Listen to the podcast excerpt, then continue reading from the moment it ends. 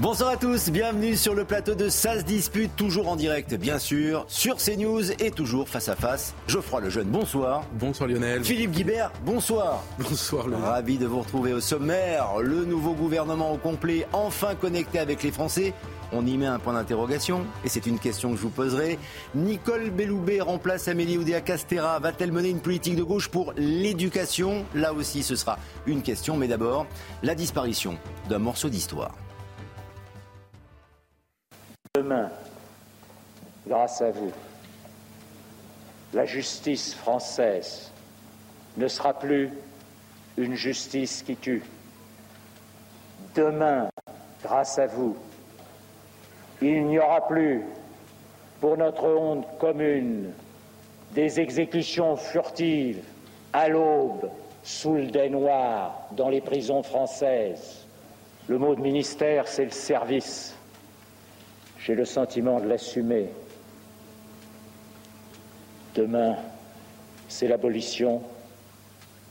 Législateur français, de tout mon cœur, je vous remercie.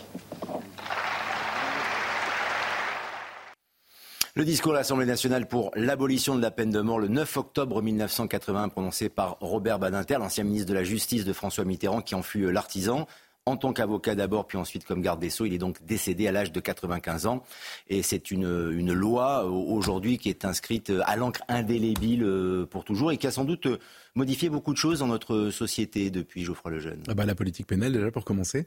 Euh, moi, je vais, je vais parler bah, de la, Vous avez dit un morceau d'histoire, le terme est assez bien choisi. Moi, c'est un morceau aussi de mon histoire personnelle. J'avais 15 ans quand mon prof de français, j'étais en 14 ans peut-être en seconde, nous a demandé de lire l'exécution, le livre qui était le, le, le, qui précédait l'abolition en réalité, euh, qui vous racontait l'histoire de Buffet et Bontemps. Vous savez, ces deux, euh, ces deux condamnés à mort qui étaient suspectés d'avoir euh, accusés d'avoir assassiné une infirmière en s'échappant de, de, prison.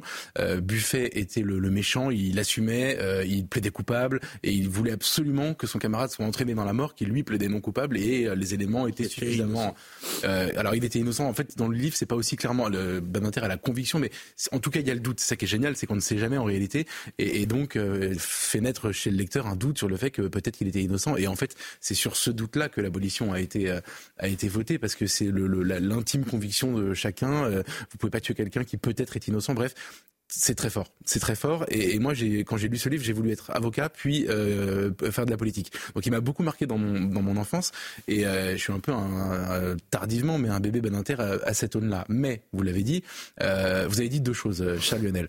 Premièrement, euh, cette loi marquée euh, à l'encre indélébile dans notre euh, dans, dans, nos, dans, dans, notre corpus juridique et puis dans la société. Je suis pas du tout d'accord avec ça. C'est très intéressant de constater qu'en réalité, vous avez entre 45 et 55 de Français qui sont favorables à la peine de mort depuis l'abolition. Oui. et à l'heure où on parle, on est à 50% En 2020, 55 était pour un rétablissement de la, peine de mort. Et aujourd'hui, je crois, j'ai vu le graphique sur CNews tout à l'heure, je crois qu'aujourd'hui on est à 50%. Ce qui me fait dire qu'en réalité, c'est la loi probablement la plus clivante de la société française, puisqu'il y a un Français sur deux qui est. Enfin, les Français sont. Il y a toujours un débat. Il y a toujours un débat. Alors, il y a, en vérité, il n'est pas médiatique, etc. Mais en tout cas, vous, regardez, vous marquerez dans la société, la société est clivée en deux sur cette question. C'est le principe du clivage. On dit toujours l'immigration est un sujet clivant. Non, il y a 80% des Français qui sont d'accord pour l'arrêter. Euh, le, le, telle ou telle chose sont clivantes, beaucoup moins en réalité. C'est le sujet clivant par excellence. Pourquoi c'est clivant? Euh, C'est pas que les gens veulent tuer absolument euh, les, les, les, euh, les, les, criminels. C'est que euh, moi-même, d'ailleurs, je, je, je, suis, comment dire, euh, je, fais partie des gens qui s'interrogent sur cette question. Il y a des parts, de moi qui sont euh, rationnellement, qui voudraient la rétablissement de la peine de mort, même symbolique, euh, pour euh, qu'une une hiérarchie des peines euh, retrouve une forme de cohérence. Et des parts de moi, j'étais aussi lecteur de, Victor Hugo, Les derniers jours d'un condamné, et qui, se laisse embarquer en se disant mais non, on tue pas, et on défend la vie, etc. Et, et, en revanche, les conséquences sont là. C'est-à-dire que depuis la politique pénale, hormis la peine de mort de Robert Badinter, en réalité, vous, remarquez que sur le, le, temps long, sur les 40 années qui ont suivi, euh, puisque personne n'a remis en cause ce qu'il avait fait et ni les grandes orientations, en réalité, notre politique pénale s'est effondrée. Aujourd'hui, les gens vivent de plus en plus dans l'insécurité et dans la peur, euh, et notre système carcéral ne fonctionne plus. Et en réalité, tout ça est par Parce qu'il n'y a pas la menace de la peine de mort. Non, non, pas du tout la peine de mort. Les principes de, de Christiane Taubira étaient chez Robert Badinter, mm. en dehors de la peine de mort. Non, je crois vraiment pas. On se souvient quand même, je vous cède la parole, euh, Philippe Guibert, que dans les, années, dans les années 50, dans les films en noir et blanc de Marcel Pagnol, notamment dans Le Spoons, Fernandel prononçait, jouait le, un article du Code civil qui était le plus court et le plus tranchant du Code civil à l'époque. Tout condamné à mort aura la tête tranchée. Ça fait un peu peur tout de même surtout quand on est en 2024. Et fort heureusement, Philippe Guibert, qu'aujourd'hui, on ne tranche plus la tête de d'accuser quoi, quoi, oui, oui, c'est une, oui, c'est une, une, réforme de civilisation, hein, l'abolition de la peine de mort, euh, en même temps qu'une réforme profonde de justice. Enfin, Balater l'a l'a dit, expliqué, écrit, euh, euh, prononcé des discours mieux que mieux que quiconque. Hein. Euh, c'était un, c'était un homme, d'abord d'une grande qualité. Enfin, on l'a écouté tout à l'heure, on a écouté 15 secondes de son discours. C'est-à-dire que Badinter avait une voix, d'abord. C'est une voix, Badinter. C'est une éloquence particulière et qui fait que même pour des choses relativement, euh, là, c'est l'adoption, de la loi, euh, on sent un souffle, euh, on sent une, une certaine grandeur. Donc c'était un homme d'une qualité, d'une culture, d'une d'une éloquence tout à fait exceptionnelle qu'on a évidemment pu dans la vie politique. Euh, on regrette souvent la baisse de niveau. Là, avec Badinter, euh, si j'ose dire, et du niveau, il y en avait beaucoup. Bien sûr. Est-ce que c'est le dernier des géants de la politique française En tout cas, c'est la génération. D'ailleurs, Jacques Delors est mort il y a quelques semaines. C'est la génération qui est arrivée au pouvoir hmm. avec François Mitterrand. Et Banater avait une relation très forte à Mitterrand. Euh, on va rendre hommage, et on rend hommage à Banater pour l'abolition de la peine de mort, à juste titre. N'oublions jamais que c'est Mitterrand qui l'a permise. Mitterrand a eu le courage de prendre l'engagement pendant la campagne électorale. Sa première grande émission télé de la campagne 81, il explique pourquoi il est pour l'abolition de la peine de mort. On parlait d'opinion tout à l'heure. À l'époque, l'opinion était majoritairement en faveur de la peine de mort. C'est intéressant d'ailleurs parce qu'aujourd'hui, plus personne n'ose. Oui, mais en tout cas, Mitterrand, Mitterrand savait très bien, parce que Mitterrand était intelligent et il euh, menait une campagne électorale, il savait très bien que l'électorat de gauche était favorable à l'abolition. Mais l'opinion globale était défavorable. Et donc, euh, euh, il a eu ce courage d'exprimer sa conviction et il a été finalement très peu contesté dans cette campagne de 80 sur ce plan. Il été contesté sur plein d'autres choses, mais relativement peu sur ce plan. Parce que intellectuellement, culturellement, plus grand monde ne défendait la peine de mort à l'époque, mais il fallait quand même le faire et il fallait le dire aux électeurs en face. Et c'est Mitterrand qui l'a fait, c'est Beninter qui, avec son immense talent, l'a mise en œuvre euh, une fois l'élection passée. Il n'a pas fait la grande Balinter responsable de la situation euh, pénale et, sécuritaire aujourd'hui. Je trouve que là, Geoffroy, tu, tu, exagères un peu. Non, je dis c'était euh, beaucoup. Non, mais c'était. Euh, Balinter a fait énormément pour la. C'est un des plus grands réformateurs de la justice française. D'ailleurs, il est resté cinq ans. Il est resté cinq ans mais garde des Sceaux, ce qui est arrivé à relativement peu de ministres. Euh, il y avait d'abord toute une nécessité de remettre la justice française à, niveau parce qu'elle comportait plein d'exceptions, justice d'exception, un certain nombre de lois qui étaient un peu en dehors de, de, de ce que faisaient les, autres grandes démocraties. C'est le premier qui a mis en place l'aide aux victimes. Hein. On l'oublie complètement cet aspect-là de son bilan. Euh, c'est lui qui a dit il faut s'occuper des victimes et qui a mis des dispositifs en place. Alors peut-être que 40 ans après, ils sont insuffisants ou, inadaptés à la situation d'aujourd'hui. Mais euh, en tout cas, c'est lui qui a mis les victimes euh, en plein dans le, dans le champ de la justice qu'elle n'avait pas avant. Et puis, je crois qu'on ne peut pas apprécier l'œuvre pénale de, de Badinter au regard de la situation d'aujourd'hui. Alain Bauer sort un bouquin. Les, les, causes ont des conséquences. non, Alain Bauer sort un bouquin très intéressant, Tu ne tueras point, où il explique très bien que le retour de la violence, c'est depuis une vingtaine d'années. Donc Balinter, c'était dans les années 80. Non, non, mais est-ce que ça veut dire que sa loi est décalée aujourd'hui? Non, pas du tout, pas du tout décalée. Laquelle loi? La loi sur la peine de mort? Bien sûr. Ah, surtout pas. Est-ce qu'elle reste, est-ce qu'elle reste d'actualité? Non, mais le Je débat, pose la question. 55% des Français. Alors, juste d'un mot avant de te redonner la parole. Ça revient. Alors, dans le cas des attentats terroristes, dans les cas de, de pédophilie, de crimes d'enfants, euh, il y a des pulsions qu'on ressent tous d'ailleurs. Bien sûr. Qu'on ressent tous, c'est parfaitement humain d'avoir une pulsion de vengeance. Mais jamais le débat n'a été porté dans le débat politique sur le rétablissement de la peine de mort, ce qui est la vraie victoire de Baninter, elle est là. Est-ce que la loi euh, fait débat encore euh, aujourd'hui, Geoffroy Lejeune? C'est-à-dire que quand il y a des actes terribles, comme des actes de terrorisme, de pédophilie, c'est un sujet qui revient mais en fait, inexorablement. Elle ne fait pas débat, vous avez raison, dans la, dans la classe politique, mais elle fait débat dans la société. Voilà. C'est-à-dire que vous avez des repas de famille qui tournent mal parce qu'il y a des gens qui sont pour la peine de mort et d'autres qui sont contre. Et l'exemple de la pédophilie, du, du, multi, du délinquant, enfin du criminel multirécidiviste euh, ou du terroriste euh, est un très bon exemple. Fondamentalement, je ne choquerai personne en disant que euh, c'est pas ce que je pense, mais je veux dire quelqu'un qui dirait euh, Salah Abdel-Sam plutôt que de passer sa vie en prison doit mourir, euh, ou euh, Michel Fourniret euh, va pas provoquer des esclandres. Et, et, en réalité, c'est ça veut dire que la question existe encore. Et par ailleurs, le, le, au moment de l'abolition, la peine de mort n'est pas beaucoup utilisée. Alors j'ai cité Buffet Bontemps tout à l'heure, mais c'était quelques exécutions par an. Car on a encore n'a pas gracié certains condamnés à mort. Je suis, bah, je suis on exécute encore aux États-Unis dans certains États aussi. Alors, dis, une démocratie. Absolument. C'est pour ça que c'est pas une question démocratique en réalité. C'est une question. Euh, moi, je suis d'accord. Il y a une dimension civilisation. Moi, ce qui me fait, ce qui me fait pencher pour le côté, c'est pas Victor Hugo, pour le côté euh, anti peine de mort, ce sont mes convictions catholiques. En réalité, c'est d'ailleurs euh, Alain Bauer dit tu ne tueras point. les dix commandements l'ont dit avant lui. Mais ce que je veux, il l'a remarqué.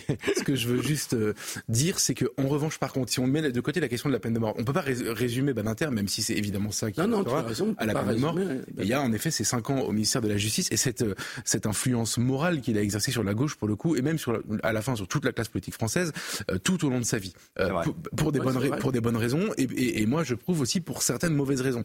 Je, je, veux dire évidemment sur la question de l'antisémitisme, il avait une légitimité à en parler. Son père a été arrêté et déporté pendant la guerre. Enfin, il y a, il y a, il a été caché. Il y a son discours de colère au Veldiv, justement. vous m'avez fait honte, on s'en souvient, où il y avait énormément de force. A été prise à, à partie lors de cette cérémonie. Il a, il a beaucoup œuvré aussi pour le droit des homosexuels euh, à une certaine époque. c'est lui qui a aboli, qui a fait énormément de gouvernement et c'est lui qui a aboli la pénalisation de l'homosexualité. Il faut se souvenir que le, euh, même si c'était peu, peu mis en pratique, l'homosexualité était pénalisée avant 1980. c'était un délit effectivement à l'époque. Un hommage national lui sera donc rendu. C'est ce qu'a annoncé le président Emmanuel Macron aujourd'hui. Écoutez. Je veux d'abord avoir une pensée pour, pour, son épouse, sa famille.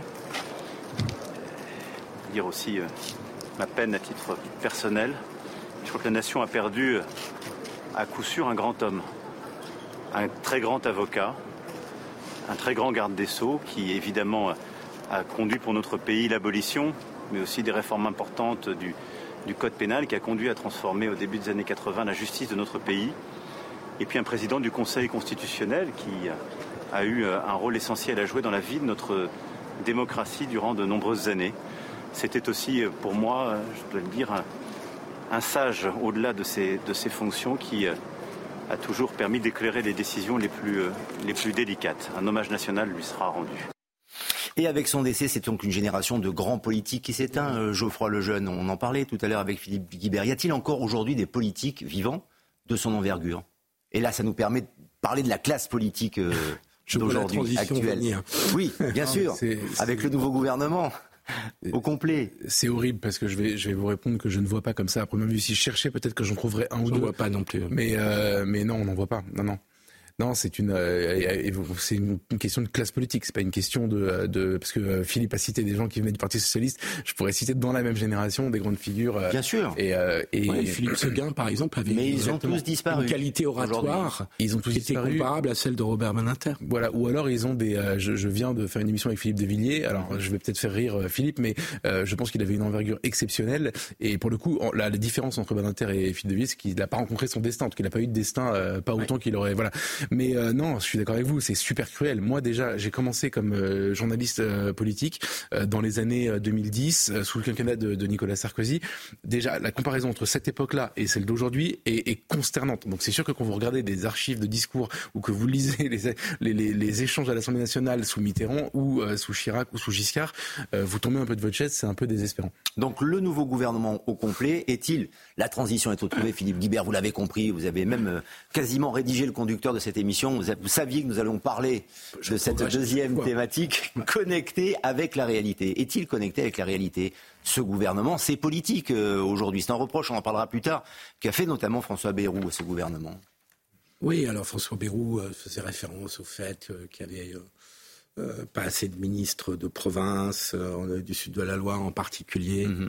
Mais je crois qu'il visait encore plus une certaine technocratie parisienne, qui est celle qui gouverne, parce qu'il y a les ministres, mais l'épaisseur politique des ministres compte beaucoup. L'expérience politique. On vient de parler de Robert Badinter. Mmh. Quand il arrive garde des Sceaux, il a 20 ans de connaissance de son secteur et d'engagement avant de devenir ministre. comme Nicole Belloudet, c'était une catastrophe.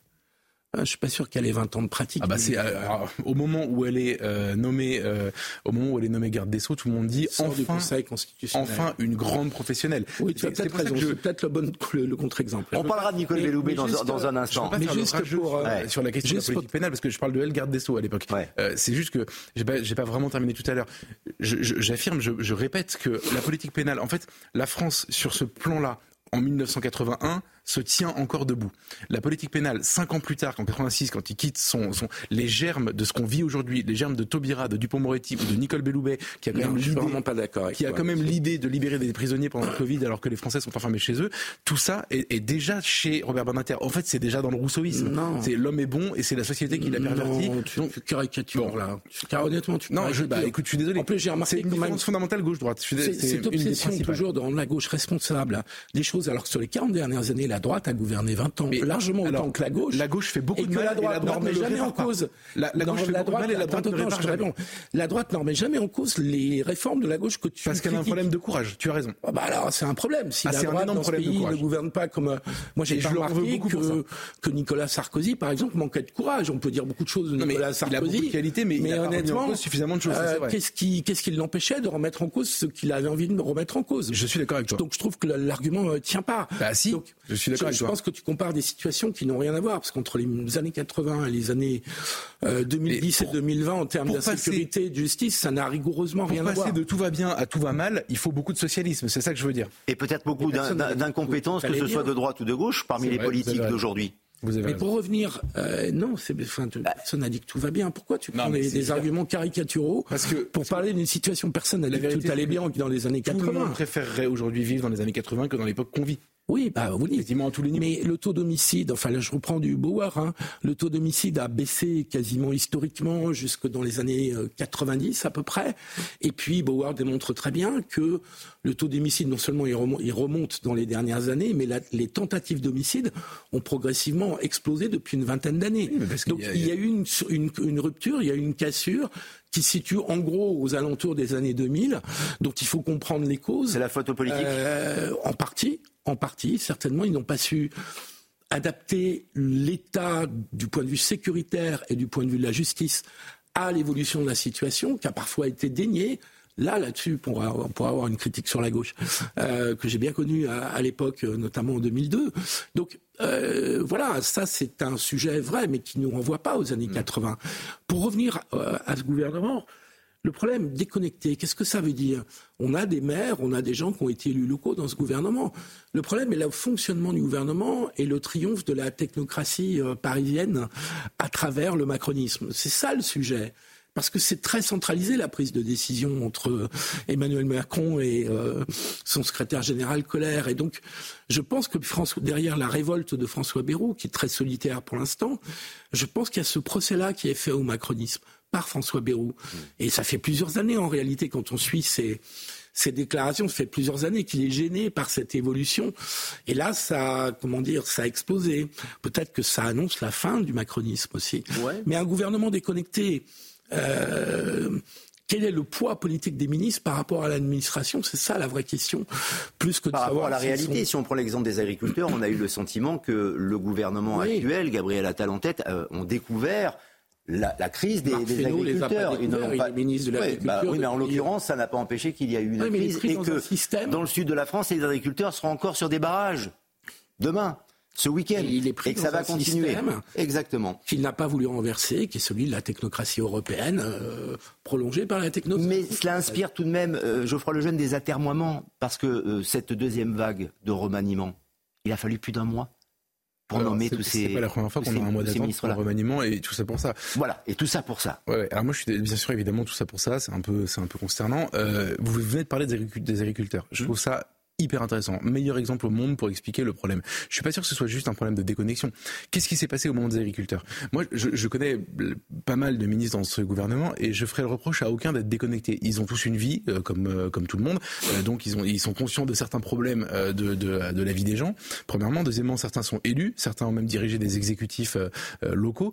Donc en fait, c'est pas un problème de déconnexion. Ils sont pas déconnectés de tout. En revanche, en revanche, quand vous prenez la crise des agriculteurs et que vous la décortiquez la manière dont politiquement ça a été géré, vous avez un premier ministre appelons-le Candide, comme dans le, livre de Voltaire. Il, me fait penser à lui parce que lui, pour le coup, on peut pas lui faire le reproche de découvrir les choses. Il a 34 ans, il était ministre de l'Éducation il y a encore euh, deux mois, donc euh, objectivement, c'est normal qu'il soit pas au courant du problème. Il fait des rendez-vous avec des agriculteurs, des, des syndicats, tout d'ailleurs tous, et il prend dans la figure la vague de protestation pour laquelle il n'est absolument pas responsable et il essaie de comprendre et de tirer des solutions pragmatiques de bon sens. Sauf que quelles sont-elles? Et c'est là où je vais en venir. C'est c'est pas un problème de déconnexion, c'est un problème d'incompatibilité entre le réel et l'idéologie que porte le macronisme en elle. La, la, la leçon de la crise des agriculteurs, c'est que il faut remettre en cause euh, les accords de libre-échange, donc en fait le libre-échange euh, généralisé comme une vertu. Il faut remettre en cause l'Europe telle que définie comme l'horizon indépassable de notre bonheur et de notre prospérité, euh, définie par Macron à la Sorbonne quand il a commencé son premier quinquennat. Et il faut remettre en cause l'écologie, alors qu'ils n'ont eu de cesse de se repeindre en vert en expliquant qu'ils allaient faire des pactes verts, farm to fork à Bruxelles, etc., etc.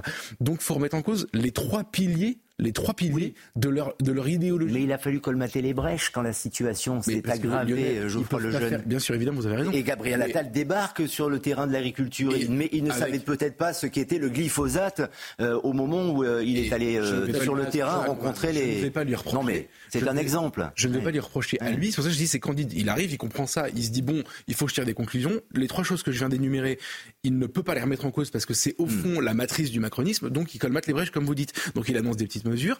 Ils, repartent parce qu'ils sont bien élevés. Ils repartent euh, chez eux sur leur tracteur et ils se rendent compte 15 jours après que en réalité, à part colmater les brèches, ils n'ont rien fait. Que les accords de libre échange continuent à être négociés. Que l'écologie. C'est normal. Mais c'est, c'est... Ben, il voulait pas ça. Voilà, il voulait pas ça. Il voulait que ça s'arrête. Oui, mais à partir du moment, enfin, tu connais la, la règle, c'est euh, une fois que les négociations sont euh, auront abouti ou pas, euh, que les gouvernements, que Emmanuel Macron pour la France pourra dire oui ou non. Mais à partir du moment où les négociateurs ont un mandat de négociation de la part des 20, de la vingtaine de pays européens, ils continuent leurs négociations.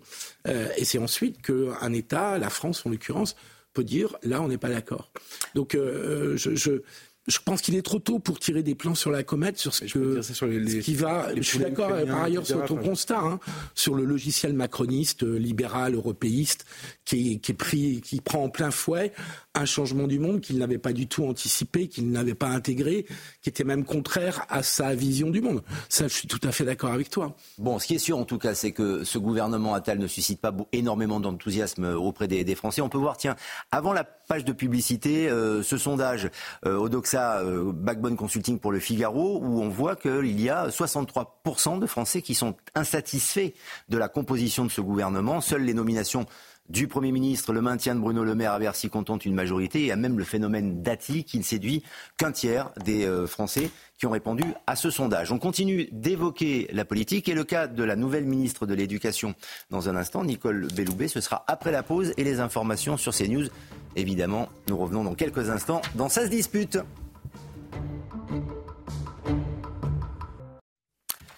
On se retrouve en direct sur le plateau de SAS Dispute avec Philippe Guibert, avec Geoffroy Lejeune. Les débats reprennent dans quelques instants. Mais d'abord, un point sur l'information. Michael Dos Santos, bonsoir. Bonsoir Lionel, bonsoir à tous. Après la mort de Robert Badinter à l'âge de 95 ans, un recueil de condoléances est disponible jusqu'à dimanche au ministère de la Justice. Tous ceux qui le souhaitent pourront écrire un message pour rendre hommage à l'ancien garde des Sceaux. Un hommage national sera également rendu au père de l'abolition de la peine de mort. Benjamin Netanyahou veut évacuer la ville de Rafah au sud de la bande de Gaza. Le Premier ministre israélien a ordonné à l'armée de préparer un plan d'évacuation de civils et de destruction du Hamas. Ces dernières heures, les États-Unis et l'ONU s'inquiètent d'une éventuelle offensive dans cette zone refuge pour plus d'un million de Palestiniens. Et puis enfin, Madagascar s'attaque aux violeurs de mineurs. Adopté par le Parlement, un texte de loi prévoit des peines de castration euh, chirurgicale ou chimique en fonction euh, de l'âge de la victime avant d'être promulgué par le président. Il devra être validé par la Haute Cour constitutionnelle de l'île de l'océan Indien. Merci Mickaël. 21h pour 22h plus exactement pour le prochain point. Information sur CNews. Ça se dispute avec, euh, comme chaque vendredi, Geoffroy Lejeune, Philippe Guibert et le ministère de l'Éducation nationale qui change de tête. Donc Nicole Belloubet remplace Amélie Oudéa Castera. L'ancienne garde des Sceaux a eu une carrière longue et engagée dans l'éducation nationale. Vous allez le constater avec ce parcours, ce retour sur son parcours et son portrait signé Clotilde Paillet. C'est un retour aux affaires pour Nicole Belloubet, désormais à la tête de l'éducation nationale. L'éducation nationale, c'est mon milieu d'origine par vocation, par passion pour le plus noble des métiers, celui d'enseigner.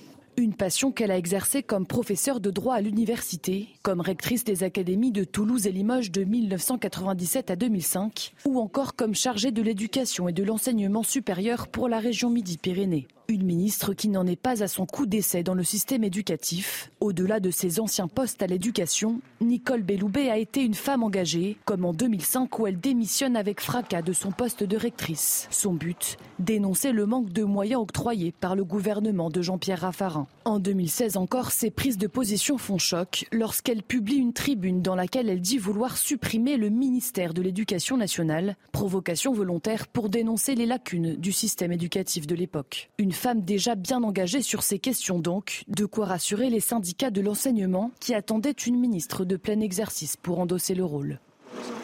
Voilà, je précise que Nicole Belloubet a adhéré au Parti socialiste en 1983, qu'en 2017, elle déclarait rester fidèle aux valeurs de Jaurès. Je vous pose la question, Philippe Guibert, est-ce que l'éducation nationale, avec Nicole Belloubet, va passer à gauche, avec les valeurs de gauche, en contradiction avec euh, sa prédécesseuse Amélie Oudéa Castera si elle reste euh, fidèle aux valeurs de Jaurès, je m'en féliciterais, euh, parce que Jaurès est le co-auteur de la loi sur la laïcité. C'était dans le prolongement des grandes lois républicaines sur l'école laïque publique et obligatoire. Et donc, euh, si c'est cette conception de l'éducation assez exigeante, celle des hussards noirs de la République, dont on a tous la nostalgie, même si le monde a changé, je m'en féliciterais. Je, Ou là où j'ai une hésitation pour répondre à votre question, c'est que je ne sais plus exactement ce que c'est que la gauche en matière éducative. Si c'est compris comme euh, celle du pédagogisme et du manque d'exigence, je serais moins emballé.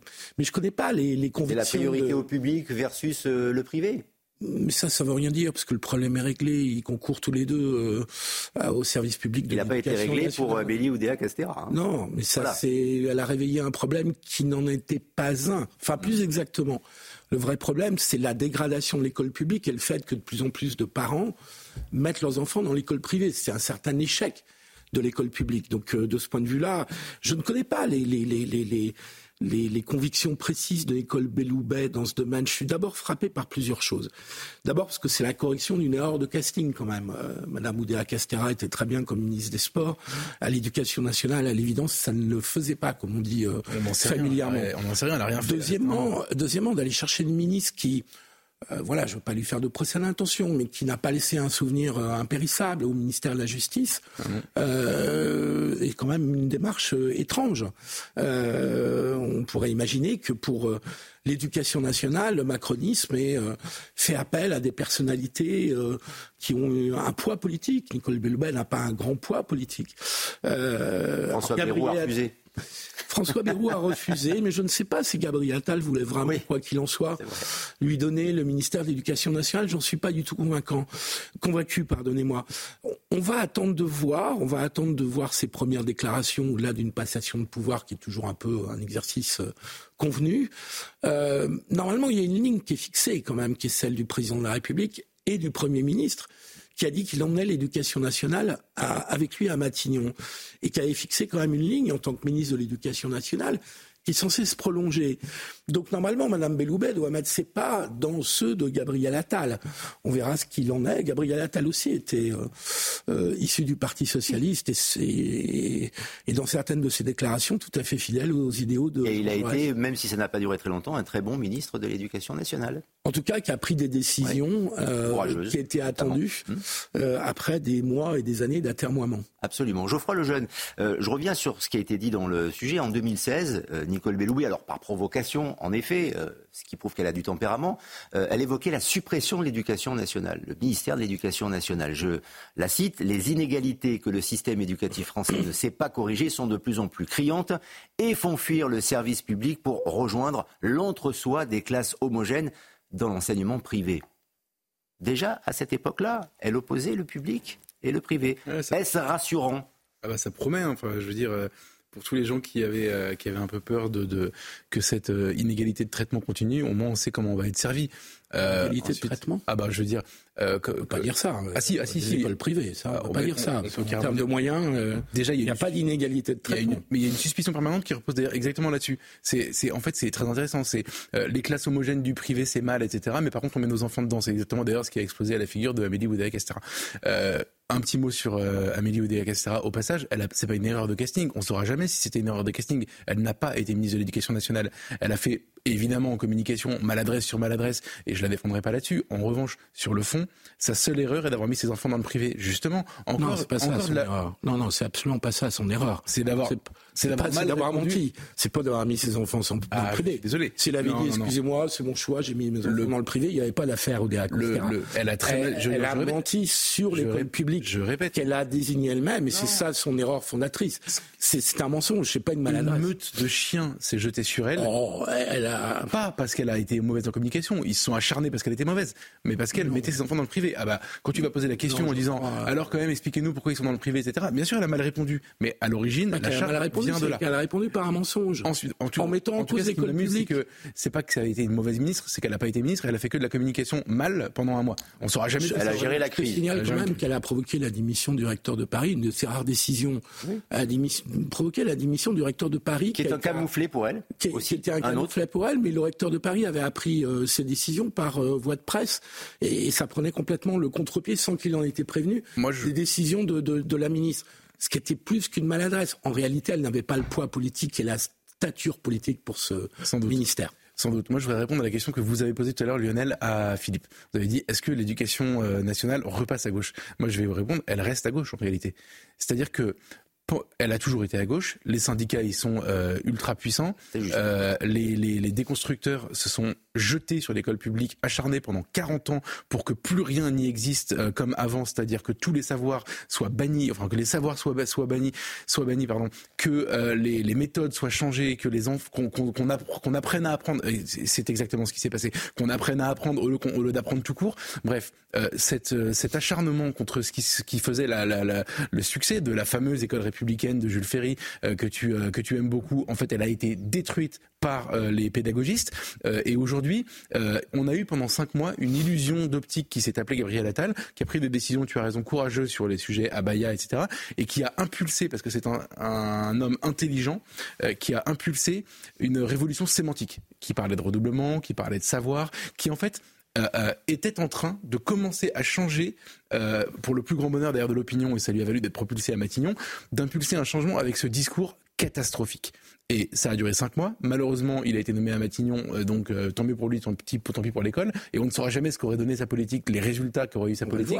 Euh, bah, voir, parce qu'il a, il a repris tout ça dans sa déclaration de politique. Notre ami, en même temps, euh, Emmanuel Macron, a décidé de faire comme il a fait au ministère de l'Éducation nationale à chaque fois, Blanquer, Papendiaï, Attal, Belloubet, de mettre quelqu'un qui pense l'exact inverse. Donc l'éducation nationale va rester à gauche. Vous pouvez être sûr et certain que les syndicats vont être bien traités, que l'uniforme va être bien empêché, alors que c'était une décision qui avait été on verra ça. Euh, on verra ça. Avec elle, il n'y aura pas l'uniforme avec Nicole Belloubet Pas d'uniforme dans les écoles En tout cas, elle, elle, trouve que c'est une faribole.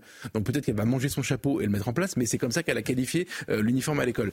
Euh, et ce qui est intéressant, c'est que en fait, ce que, ce que, prouve le passage de témoin entre Gabriel Attal et Nicole Belloubet, c'est que il aurait fallu, pour espérer commencer à remonter la pente dans le domaine de l'éducation nationale, du poids politique, un volontarisme hors du commun et une constance dans l'application.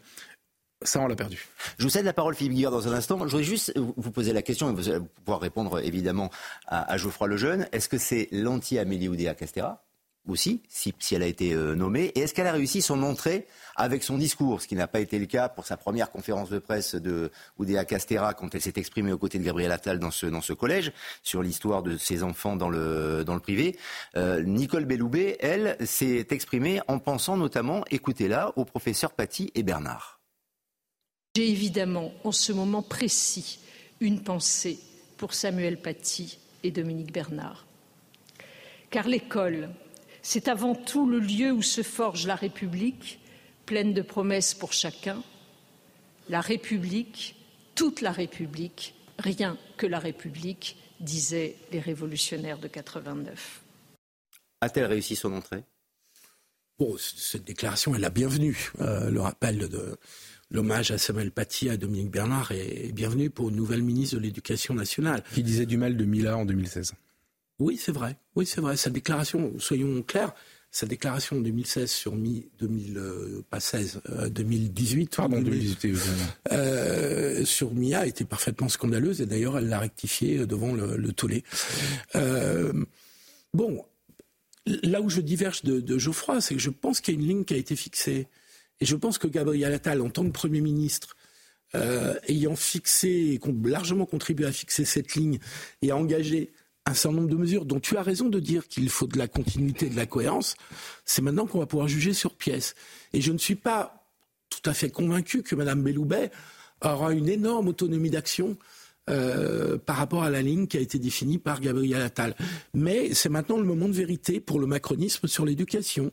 C'est-à-dire qu'à un moment donné, on ne peut pas avoir autant changé de ministre pour des raisons euh, diverses et variées et ne pas avoir une ligne et la tenir. Et si on juge que celle qui avait fixé Gabriel Attal allait plutôt dans le bon sens, alors à ce moment, c'est le moment de vérité pour le macronisme. Il en connaît bien d'autres moments de vérité, le macronisme, hein, en ce moment.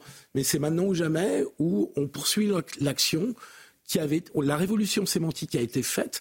Maintenant, il faut qu'elle soit suivie d'actes. De ce point de vue-là, je te rejoins. Ou alors c'est un choix par défaut, Geoffroy Lejeune, puisque je le disais tout à l'heure, François Bayrou aurait pu peut-être être ministre de l'Éducation. Il s'est montré faux gourmand. On va en parler dans un instant. Aurait eu par nature, par son poids politique, une autonomie. Oui que me semble-t-il Nicole Belloubet ne n'a pas obtenu euh, manifestement. Et qu'on ne voulait pas qu'il obtienne. Exactement. Choix par défaut je, je, Problème de casting. Euh, il y a... plus les castings en fait d'Emmanuel Macron. Je ne bah comprends vraiment plus. Hum. Euh, c'est comme Éric Dupont-Moretti. Enfin, je sais que ça fait longtemps qu'il est là, mais en fait, c'est un coup, c'est rigolo, ça fait parler trois jours, et puis derrière, vous voyez, vous avez Christiane Taubira en pire euh, au ministère de la Justice. C'est quand même très compliqué. Euh, si, si, pour le coup, je, je pèse mes mots sur la politique pénale. comment vous dire S'il faut une révolution pour, alors elle cite 1789 comme si c'était une date glorieuse. Enfin bon, ça, ça me passons, passons. elle, ah oui, c'est une date glorieuse quand même. Ah, une date importante mais c'est pas une date glorieuse. Je bah, c'est une date fondamentale de l'histoire de France, Geoffroy. Là, je ne suis plus quand même. J'ai dit une date importante, pas glorieuse. Excuse-moi, je suis désolé, tout n'est pas glorieux. Pas glorieuse. La Révolution française. Hein, 1700, on parle pas de on parle de 1789. Euh, pardon, c'est très proche déjà pour commencer, et ensuite la Révolution et, la, et pour conséquence directe la terreur. Retourner à remettre en cause la, la, la Révolution mais quand française elle dit, de 1789. Quand elle, dit l'Assemblée nationale qui devient nationale, quand elle dit la fin de la souveraineté royale, t'es devenu monarchiste. Elle dit, c'est pas une question de monarchisme, elle dit. Ah si, un peu quand même. La République toute la République, rien que la République, c'est le slogan des gens qui ont exterminé la Vendée. Moi, je veux bien que tu sois à l'aise avec ça, mais ah non, bah si, tu pardon, tu peux pas assimiler le message républicain à euh, la tentative d'extermination de la, de la Vendée. Non mais, enfin, je veux dire, la République, fort heureusement, c'est le régime de la France, et il est né, je suis désolé, en 1793. Je, je... Et, c'est une bonne chose. 93 ou 89 euh, Non, la République, c'est 1792 pour être précis. Donc, 1789, euh, c'est la souveraineté nationale à la place de la souveraineté réelle, et c'est la Déclaration des droits de l'homme et du citoyen. Tout ça si t'as un problème avec ça, Geoffroy, faut. Non, mais moi, j'ai aucun problème à l'idée de vivre en République. Je dis juste en fait que. Bon, tu me rassures un peu. Non, mais il faut dire tout ce que c'est. Il faut dire tout ce que c'est et comment c'est né en fait. Quoi, la République, elle est. non, mais... Tu veux refaire le débat sur la terreur Non, pas du tout. Je, je, pense que je en plus, je veux pas faire le débat. Juste, je veux rappeler la, les choses en entier parce qu'elle le fait pas. Bon, euh, mais je n'utilisais pas le terme révolution pour ça. C'est que tu viens de dire, euh, il faut une révolution si on veut changer l'éducation nationale. Pour faire la révolution, il faut des révolutionnaires. Gabriel Attal avait une mentalité euh, de, de puncher. Il a décidé de, de, de, de d'empoigner la chose et d'y aller. Et il a mis son poids politique en jeu euh, en prenant des risques. La Baya, c'est un vrai risque politique parce que si il prend une, euh, une veste, que c'est pas suivi des faits dans les écoles, etc., bah, il n'est pas Premier ministre après et sa carrière politique s'arrête. Nicole Bellouvet, je pense qu'elle ne veut pas faire la révolution. Je pense qu'elle trouve l'éducation nationale formidable comme ça. Du reste, tout ce qu'elle a écrit, tout ce qu'elle a dit pour l'instant publiquement sur le sujet, euh, les fariboles sur l'uniforme et la suppression du ministère de l'Éducation nationale va dans le sens. C'est une provocation, la suppression de l'Éducation nationale. Mais les raisons qu'elle les raisons qu'elle liste contre l'affaiblissement de l'école publique. Donc les raisons qu'elle liste pour ça et son jugement très euh, défavorable sur le privé prouvent que globalement elle n'a pas prévu d'aller a priori dans le même sens que Gabriel Attal. Donc je dis juste voilà, j'ai pas, je veux bien lui laisser le bénéfice du doute, mais à force de laisser le bénéfice du doute, on est quand même souvent déçu. On verra, on verra. Euh, peut-être que tu as raison, hein, mais alors à ce moment-là, ça voudrait dire que le macronisme a été la plus grande catastrophe pour l'éducation nationale qu'on a connue depuis euh, des décennies. Parce que ça veut dire qu'en changeant de politique tous les six mois, ah, euh, on, est en train de massacrer euh, ce qui était présenté comme la mère de toutes les batailles. L'expression est de Gabriel Attal. Et c'est peut-être ce qu'a voulu dire François Bayrou en jetant un pavé dans la mare, en claquant la porte du gouvernement avant même de l'avoir passé, bien sûr, du dernier gouvernement. On en vient pour terminer l'émission au président du Modem, euh, qui a affirmé qu'il y avait un désaccord politique à suivre. Est-ce que vous avez l'impression qu'il a commis une erreur d'ailleurs et que si sa stratégie c'est de pouvoir se présenter à la présidentielle et de gagner, est-ce que ce n'est pas une hérésie ou une mission suicide? Non, moi je, comprends la réaction de François Bayrou comme, un, comme une libération de l'emprise du macronisme. Et je pense que d'une certaine manière, il a inauguré la fin du macronisme. Euh, je pense que. Il l'a déclenché? Ouais, c'est-à-dire qu'il il, a soutenu Emmanuel Macron. Tout le monde a rappelé le rôle important qu'il mhm. avait eu en 2017 au moment où il euh, décide de soutenir Macron il y avait quand même une tonalité critique, y compris sur la nomination de Gabriel Attal tout récemment, mais quand même plus ancienne de, de critique, de distance par, par rapport à l'action du, du gouvernement et du président de temps en temps. Et là, ça a d'une certaine manière explosé. C'est-à-dire que ce qu'il a demandé, ce qu'il euh, ce qu'il voulait faire compte tenu de son poids politique, à l'évidence, ça lui a été refusé par Gabriel Attal, par machiavélisme, par Emmanuel Macron qui s'est servi de Gabriel Attal, peu importe l'interprétation qu'on a. Là, il se retrouve tout seul, mais c'est une posture qu'il aime, qu'il ne déteste pas, François Bayrou. Il prépare 2027. Euh, moi, je pense qu'il euh, qu'il annonce des difficultés dans la majorité macroniste, ça laissera des traces mhm. qui s'ajoutent aux traces qui ont été euh, laissées par la loi immigration, y compris même dans la première vague de nomination du gouvernement. Donc je pense que le macronisme tel qu'on l'a connu est en train de franchement s'effriter et que le président de la République, sauf euh, qui ne prend pas d'initiative politique d'ampleur de revenir devant le peuple, euh, eh bien, il risque de voir sa majorité euh, nettement s'effriter d'ici à 2020. Pour autant, François Bayrou est-il renforcé donc avec cette sortie? Le Figaro, euh, le sondage Odoxa Le Figaro, 76% des Français approuvent la décision de François Bayrou de ne pas rejoindre le gouvernement. Donc, est-ce que, comme le dit Philippe Guibert, c'est le début de la fin pour le macronisme? Peut-être. Et la porte ouverte donc à François Bayrou président? J'irai pas jusque là quand même. oui, euh, c'est un peu ça, mais c'est un peu ça sa stratégie quand même. Je suis étonné par le chiffre du sondage pour être honnête. Je, ne suis pas certain que je ne pensais pas que les Français savaient qu'ils n'étaient pas entrés au gouvernement. Moi, je vais être plus dur, je vais être plus dur avec euh, avec euh, avec sa stratégie. Euh, je connaissais l'expression rater sa sortie, je connaissais pas rater sa non entrée. Je pense qu'il a raté sa non entrée au gouvernement parce que on a bien compris la dimension personnelle du problème, c'est-à-dire en gros, il était contre Gabriel Attal, il y a eu des discussions entre eux, etc. Il est vexé, finalement, il n'est pas content et il décide de pas rentrer et de l'annoncer lui-même. Très bien, ça on a compris. Euh, les conséquences, peut-être que Philippe a raison, c'est très probable d'ailleurs. Moi, ce que je trouve euh, raté dans cette séquence pour lui, c'est que il aurait dû expliquer pourquoi il est en désaccord. Je n'ai toujours pas compris pourquoi.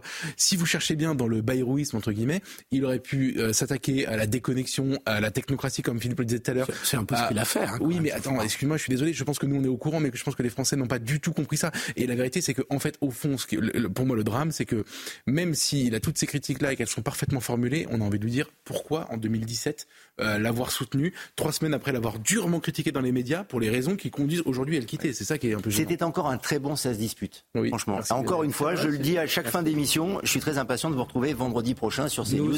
Merci. C'était vraiment magnifique. Quelle très très belle émission. Vous pouvez la revoir d'ailleurs si euh, vous utilisez l'application CNews où vous retrouvez les chroniques, les infos et donc les émissions en replay. Vous scannez tout simplement ce QR code. Je sais que vous l'avez fait, Philippe Guibert, Geoffroy Lejeune, mais vous pouvez le faire vous aussi qui nous regardez et vous restez avec nous sur Puisque dans un instant, c'est Soir Info avec Olivier de Carenfleck.